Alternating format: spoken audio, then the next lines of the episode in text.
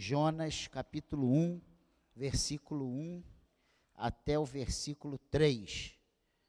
E o subtítulo dado por João Ferreira de Almeida para esse capítulo 1, versículo 1 é o chamado de Jonas, a sua fuga e o seu castigo, né? Mas eu vou falar sobre o arrependimento dos ninivitas, através da instrumentalidade do maior pregador que eu conheço, que eu já ouvi falar, que é Jonas. E você vai entender o que eu estou querendo dizer. Olha o que diz aí, Jonas capítulo 1, versículo 1. A palavra do Senhor veio a Jonas, filho de Amitai, Amitai dizendo: Levanta-se, levante-se, vá à grande cidade de Nínive e pregue contra ela porque a sua maldade subiu até a minha presença. Jonas se levantou, mas para fugir da presença do Senhor, para Tarsis. Desceu a Jope e encontrou um navio que ia para Tarsis. Pagou a passagem, embarcou no navio para ir com eles para Tarsis, para longe da presença do Senhor. Amém? Todo mundo conhece. Quem não conhece a história de Jonas? O profeta que desobedeceu a Deus e por causa disso ele foi lançado ao mar, parou na, na, nas entranhas de um grande peixe,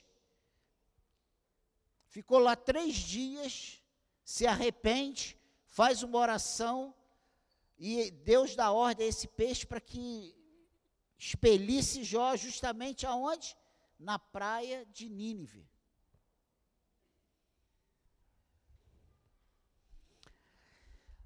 Na qual o Senhor tinha dado uma ordem clara para ele: vá até Nínive e pregue contra ela.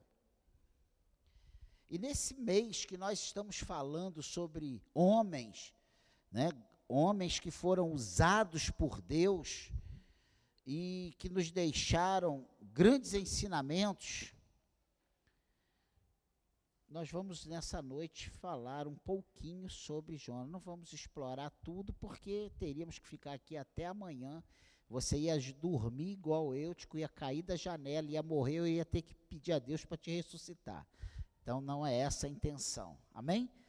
Então diz que Jonas é filho de Amitai, profeta chamado por Deus para uma missão difícil que era sentenciar Nínive. Ele resolveu desobedecer a Deus por querer a cidade de Nínive destruída. A, a razão dele fugir da, de, da ordem de Deus, de não ir para Nínive, ir para Tarsis, é porque ele sabia que o Deus que ele servia era um Deus misericordioso. E que em determinado momento Deus ia ter misericórdia de Nínive e Deus ia perdoar Nínive. Deus não ia executar a sentença que estava contra Nínive. Ele resolve para Tarsis, e a Bíblia diz que para longe da presença do Senhor, como se nós conseguíssemos ir para longe da presença do Senhor. Quantas vezes recebemos uma ordem do Senhor ou sabemos qual a sua vontade para nós e resolvemos ir para bem longe da sua presença. Já aconteceu isso contigo? Deus já te deu alguma ordem? Você hoje que está aqui nessa noite trazido pelo Espírito Santo de Deus, você sabe o que Deus já te mandou fazer, você sabe qual é o projeto que Deus tem para a sua vida, qual a ordem específica que Ele tem te dado. A minha pergunta é: você tem obedecido o que Deus tem te mandado fazer? Você está em conformidade com a ordem de Deus? Ou você está como Jonas, pegando um barco, um navio, para ir na contramão do que Deus te mandou fazer? Deus te trouxe nessa noite para falar ao teu coração. Estamos vivendo dias difíceis Estamos vivendo dias finais, que não há mais tempo para nós brincarmos de cristãos. As ordens de, do Senhor são claras e nós, como igreja, precisamos nos posicionar. Amém, igreja? A verdade é que a obra de Deus jamais será frustrada. Isso é ponto, isso é certo. Jamais a vontade de Deus será frustrada. Os ninivitas se arrependeram e se voltaram para Deus, mas, no entanto, os convites ao arrependimento não foram muitos. Não teve alguém que pegasse ninivita por ninivita no colo, falasse filhinho, alisasse a cabeça, fizesse um chamego e falasse: Olha, Deus te ama, vem para o Senhor. Não foi assim. Muitos incrédulos têm sido advertidos vezes sem conta, todavia permanecem impenitentes. E isso nós temos, se nós abrirmos os nossos olhos humanos, nós vamos perceber que hoje, na Igreja de Cristo, pessoas recebem convite todos os dias para mudança de vida, para se posicionar, para se colocar como Deus quer, e parece que a mensagem entra por um ouvido e sai pelo outro.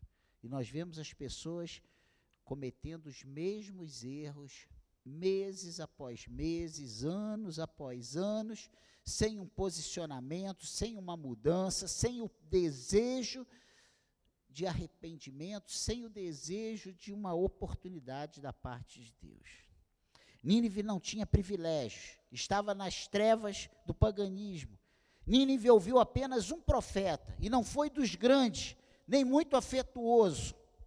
Nínive ouviu aquele profeta somente uma vez e foi uma pregação ao ar livre, muito curto.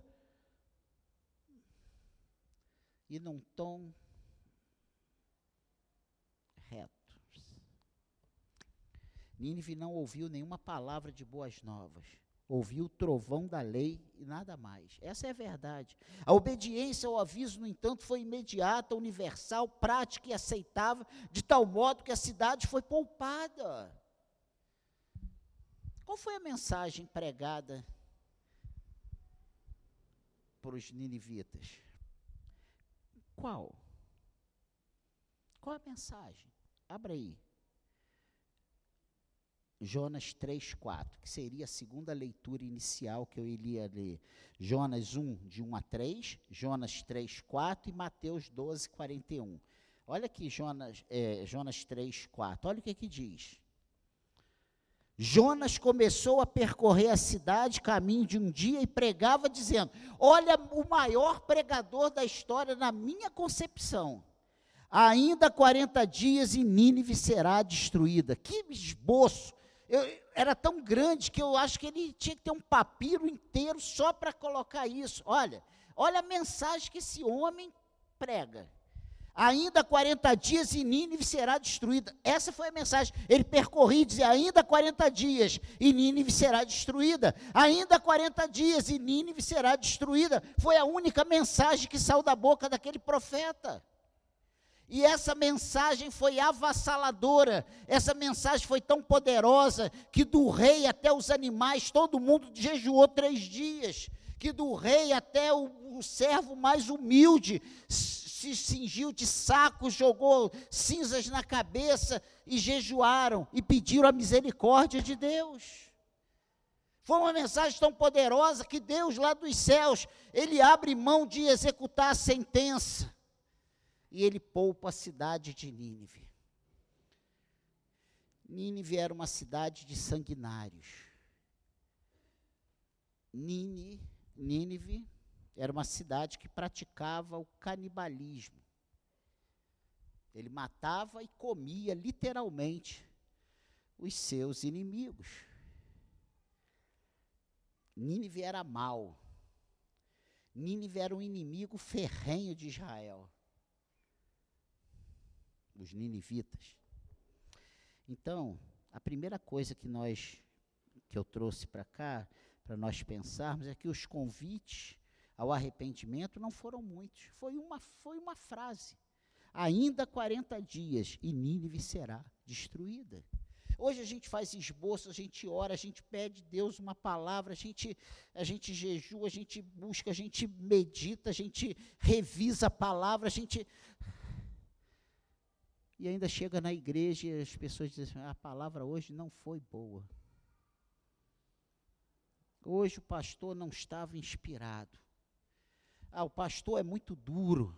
Quantas vezes a gente ouve isso? Aqui não, aqui, aqui foi ó, ontem fizeram uma festa aqui para mim, 60 anos, jantar, declarações.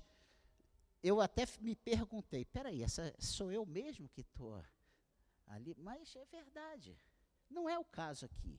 Aqui não tem, na igreja de Nova Vida do Engenho de Dentro, não tem esse comentário. Mas aí fora a gente encontra isso. Pense, pense nisso. A segunda coisa é que a palavra do profeta ela não foi encorajadora. Não foi aquela palavra de ânimo, não foi aquela palavra para levantar, sabe, para motivar. Não.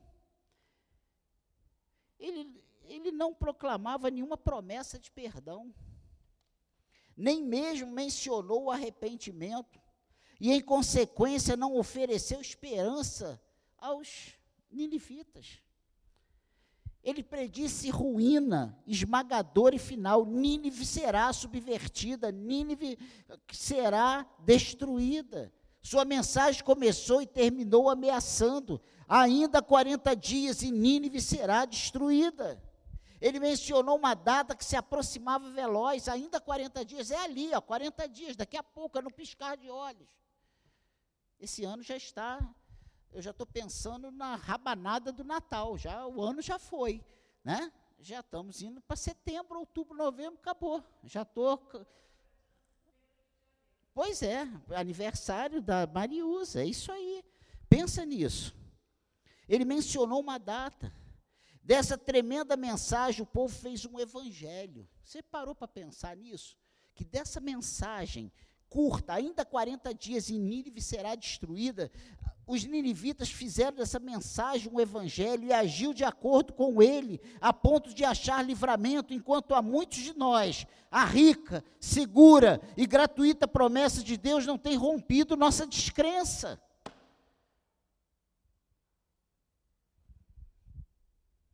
E eu repito o que eu falei algumas semanas atrás, já falei isso aqui a respeito desse comentário agora lá no grupo de discípulos. Eu falei para os discípulos num comentário que se nós parássemos de ler a Bíblia, se nós parássemos de ouvir pregação, e se nós colocássemos em prática só o que nós já aprendemos, já conhecemos a respeito da Bíblia em prática, nós seríamos muito melhores cristãos. E aí, quando Jesus diz que nós erramos por não conhecermos as Escrituras nem o poder de Deus, ele está querendo dizer não que nós não saibamos que está escrito lá no Salmo 23 que o Senhor é o meu pastor, é que nós não colocamos em prática o que está o que nós conhecemos, o que nós ouvimos. Nós achamos boa mensagem e a gente sai dali praticando as, os mesmos erros, vivendo da mesma maneira, sem aplicar a palavra a nós, sem essa palavra entrar no nosso coração e produzir uma mudança. Mas a mensagem de Jonas entrou no coração dos ninivitas e eles mudaram as suas atitudes, eles se arrependeram. Eles sem promessa nenhuma, sem certeza de nada, sem nenhuma promessa do pregador, eles, eles vão só na incerteza. Pode ser. E nós vamos ver isso daqui a pouquinho.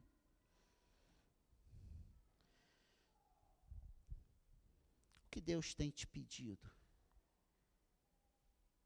Qual a mudança que Deus quer que seja, que aconteça na sua vida? Qual o posicionamento que Deus quer que você tome? O que Deus tem falado ao teu coração? Não é só para você dizer boa palavra, hoje o Senhor me tocou, puxa, hoje, hoje foi demais. Não, Ele quer que isso aí transforme a sua vida, que isso aí mude a sua postura como servo de Deus.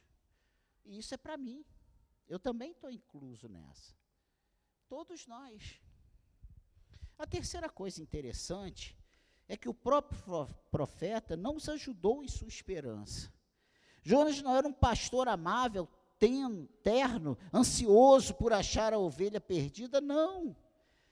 Ele não gostava do ministério que estava engajado e, sem dúvida, desincumbia-se dele de modo duro e áspero. Ele não, ele não proferia nenhuma palavra de amor simpático, pois não tinha nenhuma palavra assim vinda do coração, ele não queria isso. E a prova disso é que lá no capítulo 4, depois que já depois que tudo acontece, o subtítulo dado por João Ferreira de Almeida nesse capítulo 4 é a raiva de Jonas. Sabe por quê? Porque a amoreira morreu, uma planta nasceu de manhã, estava dando sombra para ele meio-dia, de noite ela morreu. Ele ficou possesso. Mas com a morte dos ninivitas, ele tinha uma tremenda alegria. Ele desejava isso ardentemente. Como Jonas era ruim. Será que é diferente de nós? Qual a nossa reação quando a gente vê uma pessoa indo para o inferno, morrendo sem Jesus? Jonas, ele não proferia nenhuma palavra de amor, não. Ele era da escola de Elias e desconheceu o amor que ardia no coração de Jesus. Ele não fez nenhuma oração de amorosa compaixão, Senhor, esse povo, ele é ignorante, por isso que ele faz isso, Senhor, tenha misericórdia. Não. Ele, ele ficou triste quando a cidade foi poupada. Ele entrou em crise. No entanto, aquelas pessoas obedeceram a sua voz e obtiveram misericórdia, por darem ouvido à sua advertência. Lembra? Ainda 40 dias e Nínive será destruída. Isso não reprova muitos que têm sido favorecidos com admoestações ternas e amorosas? Que é isso, pastor? Vamos lá em Mateus, que seria a terceira leitura inicial, Mateus 12, 41. Olha o que, é que Jesus diz a respeito disso.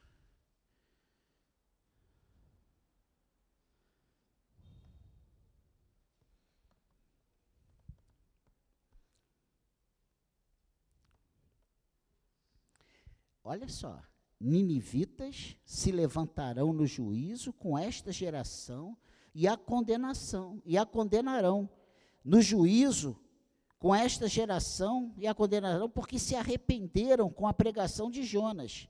E eis aqui está quem é maior que Jonas. Olha só, entende? O que está dizendo aqui em Mateus 12, 41? Que os ninivitas, eles vão se levantar, olha só, ninivitas se levantarão no juízo com esta geração e a condenarão, porque se arrependeram com a pregação de Jonas. E aqui está quem é maior do que Jonas está fazendo uma comparação entre Jesus e Jonas. Ali estava alguém maior, melhor e mais terno que Jonas.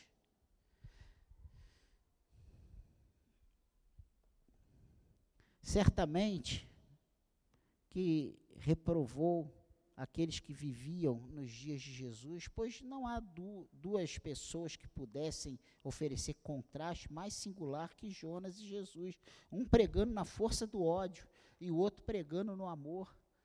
Na força do ódio, a cidade inteira se, se converte, e no amor, a maioria o rejeita. E eu venho nessa noite falar para você que estava ali alguém maior, melhor e mais terno que Jonas, que era Jesus. Está aqui hoje quem é maior, melhor e mais terno do que Jonas. Ele está aqui nessa noite. A esperança a que os ninivitas podiam chegar era fraca.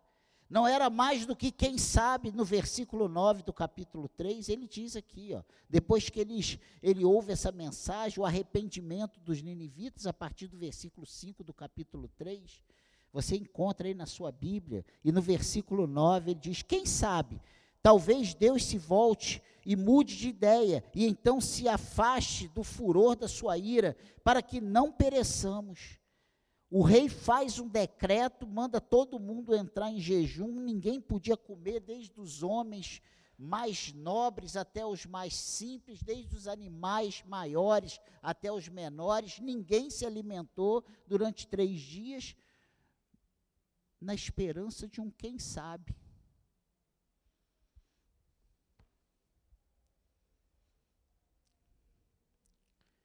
O que você tem que fazer para Deus? O que Deus espera de você?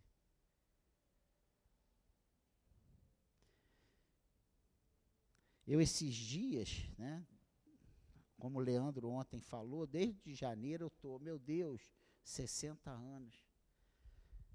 E eu tenho pensado, o que, que eu tenho feito em 60 anos de vida? Meus dias estão chegando ao fim.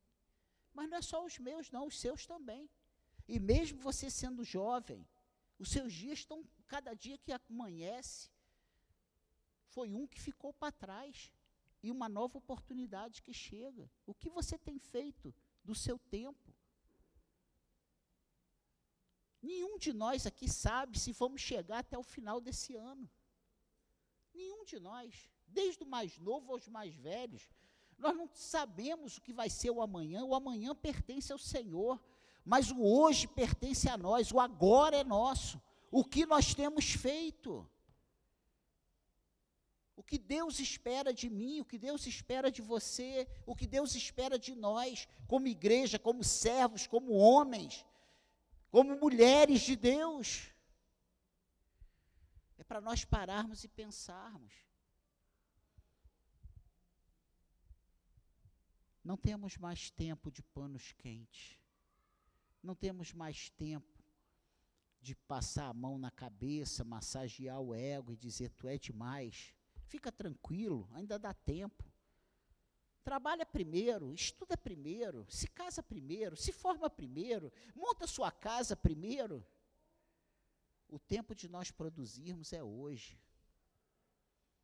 O tempo de fazer a vontade de Deus é agora. Não pegue navio para Tarsis pegue navio para Nínive. Porque senão o seu navio vai ser um peixe. E em vez de você desembarcar no porto, você vai desembarcar na praia vomitado pelo peixe.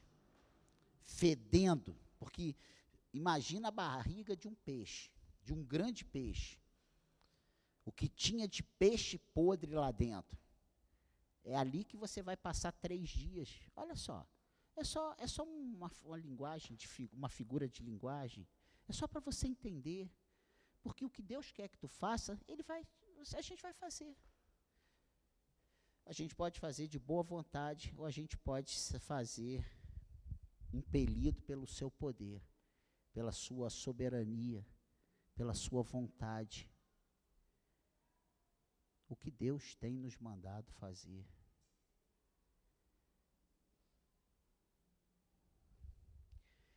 Por último, em cima dessa esperança que os ninivitas podiam chegar era fraca, era só um quem sabe do versículo 9. Eles não tinham revelação alguma do caráter de, do Deus de Israel, nada sabiam de um sacrifício expiatório, não. Eles não haviam recebido convite para buscar ao Senhor, nem mesmo ordem para se arrependerem. O argumento deles era principalmente negativo. Nada se disse contra o arrependimento deles. Não podiam ficar pior por se arrependerem. O argumento positivo era fraco. A missão do profeta foi uma advertência. Mesmo a advertência implica em certo grau de misericórdia. Aventuraram-se com base naquela mera esperança, dizendo: quem sabe?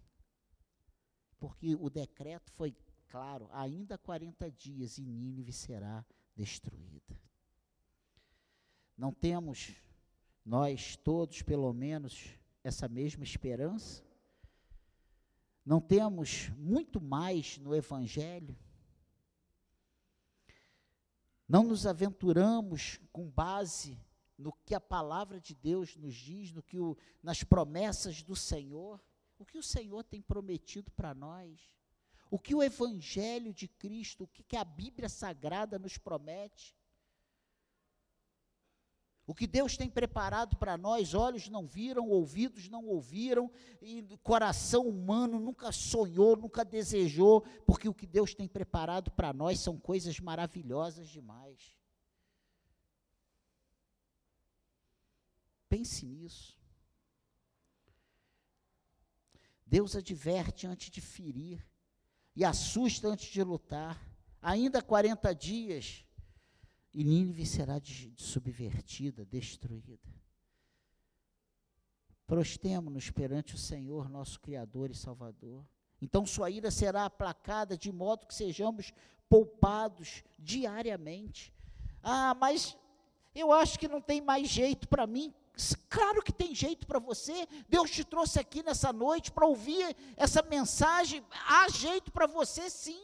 Não deixa essa voz que é contrária de Deus soprar no teu ouvido, no teu coração, há esperança para todos nós. Enquanto estamos respirando, há esperança. É só nós nos quebrantarmos diante do Senhor, é só nós pedirmos a Ele ajuda. Ele está aqui para nos ajudar. Ele não nos trouxe aqui para nos condenar. Ele não nos trouxe aqui, como levou Jonas, para dizer que nós vamos morrer. Não, Ele veio dizer que nós temos ainda esperança que ainda há esperança para nós, que Ele é o Deus da misericórdia, Ele é o Deus do perdão, Ele é o Deus do amor, e Ele está aqui para mudar a tua história. Essa é a realidade. Deus está aqui e Ele conta demais conosco, nós somos preciosos aos seus olhos. Ele não subiu ali naquela cruz, Jesus não subiu na cruz, não se entregou, não derramou seu sangue, não padeceu ali, não levou sobre ele os nossos pecados. Para a gente chegar aqui hoje e dizer que não tem mais jeito para nós, tem jeito. Tu é muito desobediente, tem jeito. Tu é muito pecador, tem jeito. Tu pinta e borda, tem jeito. Nós cantamos ali, Hoje, qual foi aquela música, Carla? Me socorre, que o amor é maior a sua, do que o pecado. O amor é maior. O seu amor é maior do que a nossa, sabe, a nossa condição de errar. Pense nisso. Pense nisso. O Deus que nós servimos é o Deus do amor, é o Deus das oportunidades. A questão é que nós não queremos a mudança. Os ninivitas, o rei, desde o rei até os oficiais, todo mundo rasgou as suas vestes, se cobriu de saco e jogou cinza na cabeça. Eles ficaram três dias sem comer nem beber, ainda mandaram os animais fazer a mesma coisa, colocaram os animais juntos, inocentes, para também não comer nem beber. Ninguém comeu e bebeu. Que economia naquele reino. Pensa nisso. Nós queremos a misericórdia, queremos o amor, queremos a compreensão, queremos o perdão, mas não queremos a mudança. O que você precisa mudar na sua história, na sua vida, é hoje. Amém?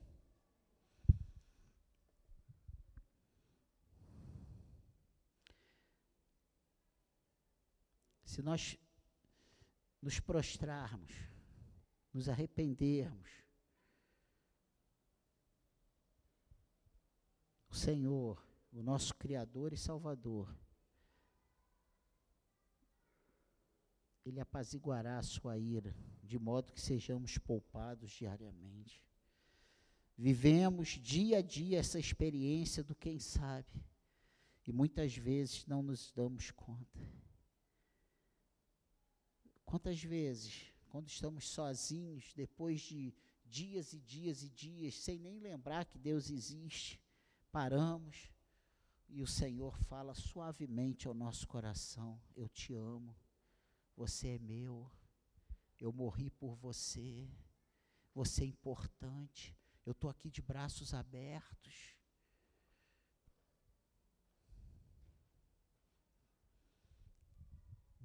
Quem sabe, quem sabe possamos encontrar misericórdia. Isso é o que Deus pode fazer ao proclamar a sua graça. Qual será o, desfecho da oração humilde sobre esse problema? Quem sabe qual o propósito de Deus em minha recuperação? Quem sabe? Quem somos nós para fechar um diagnóstico e dizer que Deus não quer isso? Que nós não temos mais chances. Se Ele é o Deus da misericórdia, se Ele é o Deus de toda graça, se Ele morreu por nós quando nós estávamos mortos nos pecados e delitos, quanto mais agora que estamos na Sua graça, no Seu reino, fazendo parte da, do Seu povo.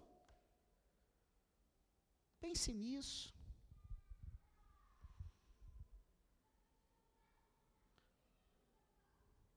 Com pensamentos tais como esses, sendo influenciado até esse ponto, de modo a resolver tentar, agradou a Deus graciosamente. Que o Senhor nos capacite pela fé, essa fé em Jesus Cristo, por meio de todas as suas dúvidas e temores que possamos ter. E que nós possamos experimentar no nosso dia a dia a sua misericórdia, a sua graça, o seu perdão, a sua ajuda, a sua presença todos os dias. Só Jesus é capaz de salvar perfeitamente todos quantos vêm a Deus, por intermédio dele, humildemente, desejando e esperando misericórdia por amor a ele para a sua própria alma. Precisamos viver e passar isso a outros que estão na mesma situação que estivemos um dia. Essa riqueza de graça é para ser passada para outras pessoas. Ah, mas aquele meu amigo ali, aquele ali está perdido, aquele não tem jeito, mas não tem jeito. Quem sabe? Você já falou de Jesus para ele? Desse pior aí que você conhece, esse que para você não tem mais jeito, você já falou de Jesus para ele? Você já falou o que Jesus fez na sua vida? Quando eu disse que Jonas foi o maior pregador que eu já vi, foi porque com apenas uma frase, ainda 40 dias e Nínive será destruída, ele alcançou centenas e centenas e centenas, milhares e milhares de pessoas.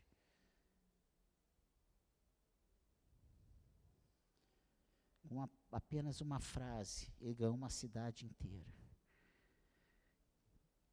Qual o exemplo que nós podemos tirar de Jonas?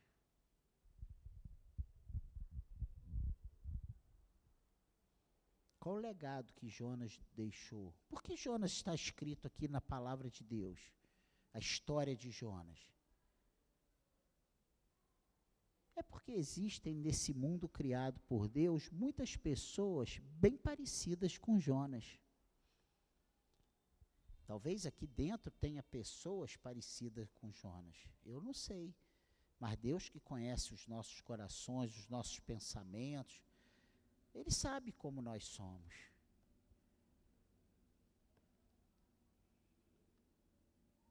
Nós podemos ir pelo amor ou pela dor. Até para fazer a obra de Deus, até, pra, até depois que já somos filhos de Deus. A Bíblia diz, e a gente às vezes rasga essa parte, que Deus corrige aqueles que Ele ama. A correção de Deus não é só para aquele lá fora. Aquele lá fora vai ter o castigo eterno, é diferente. É quando ele voltar com poder e glória, ele vai julgar e ele vai separar os que são dele dos que não são dele. Os que são dele gozo eterno, os que não são dele, fogo eterno. Mas no seu reino, no, com os seus filhos. Ele é um pai amoroso que corrige não para nos matar, mas para nos colocar no caminho certo. Que Deus tenha misericórdia de nós.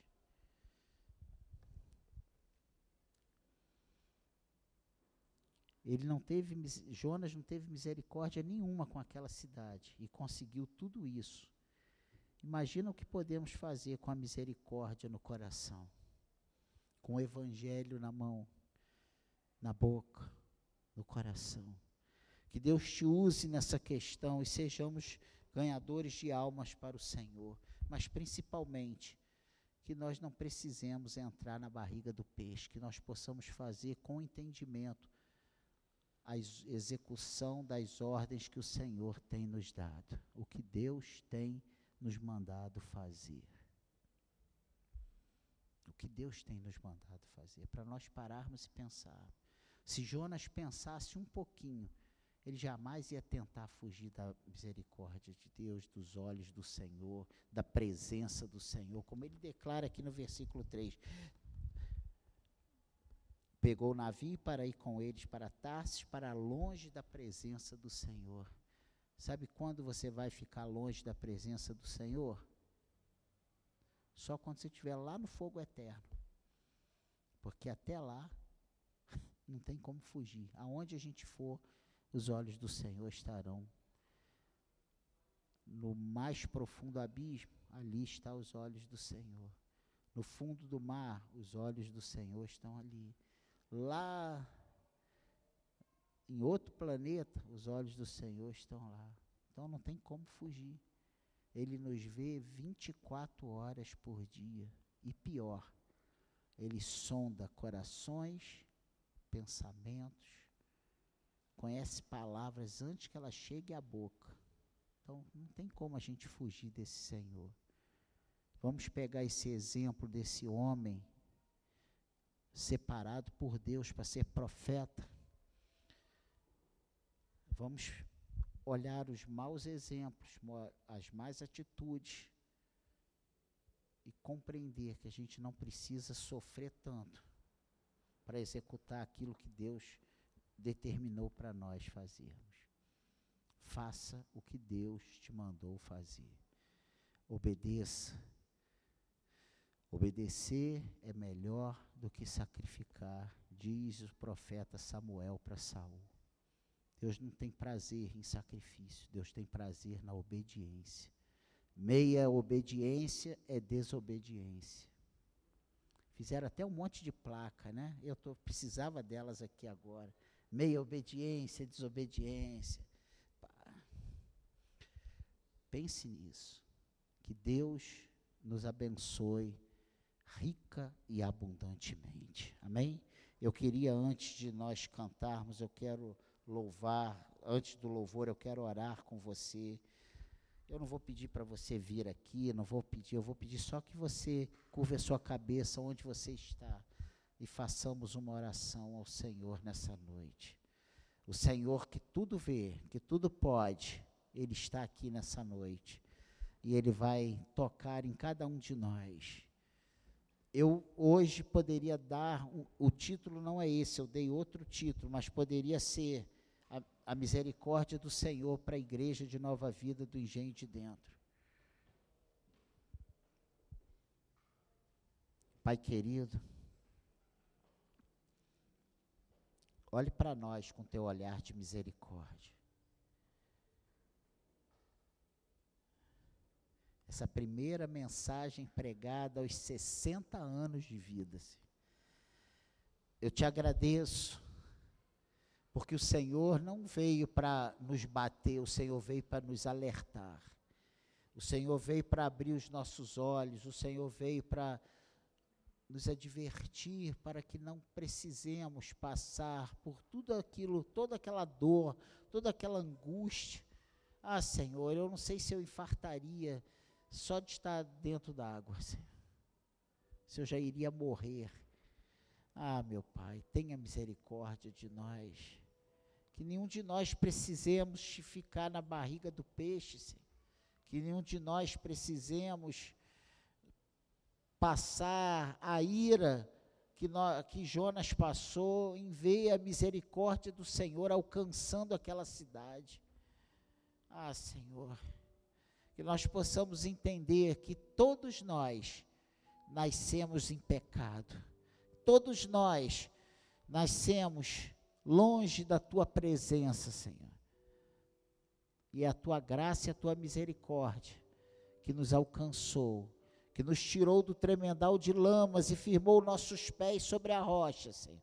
E se hoje nós entendemos, nós tivemos, nós conhecemos o Senhor, é porque o Senhor se revelou a nós, é porque o Senhor nos amou, é porque o Senhor teve misericórdia de nós quando nós éramos ainda pecadores, Senhor. Nos ajude, nos abençoe, eu te peço isso em nome de Jesus em nome de Jesus, cuida de nós. Cuide, Senhor, da nossa igreja, cuide da nossa casa, Senhor, mas principalmente cuide do nosso coração, Senhor. Porque a nossa comunhão contigo, a nossa vida contigo, ela é individual, Senhor. O pai não leva o filho, o filho não leva o pai, a, o marido não leva a esposa, a esposa não leva o marido. Cada um de nós prestaremos contas a ti, Senhor que o Senhor tenha compaixão de nós, que o Senhor não deixe que nenhum de nós se perca, Senhor. Que essa palavra nessa noite alcance todos os corações aqui, Senhor. Começando pelo meu, Senhor. Nos ajude, nos ajude, Senhor. Tira a maldade do nosso coração. Eu te peço isso em nome de Jesus. Que o Senhor tenha misericórdia de nós nessa noite e você que deseja alcançar essa misericórdia do Senhor, diga amém.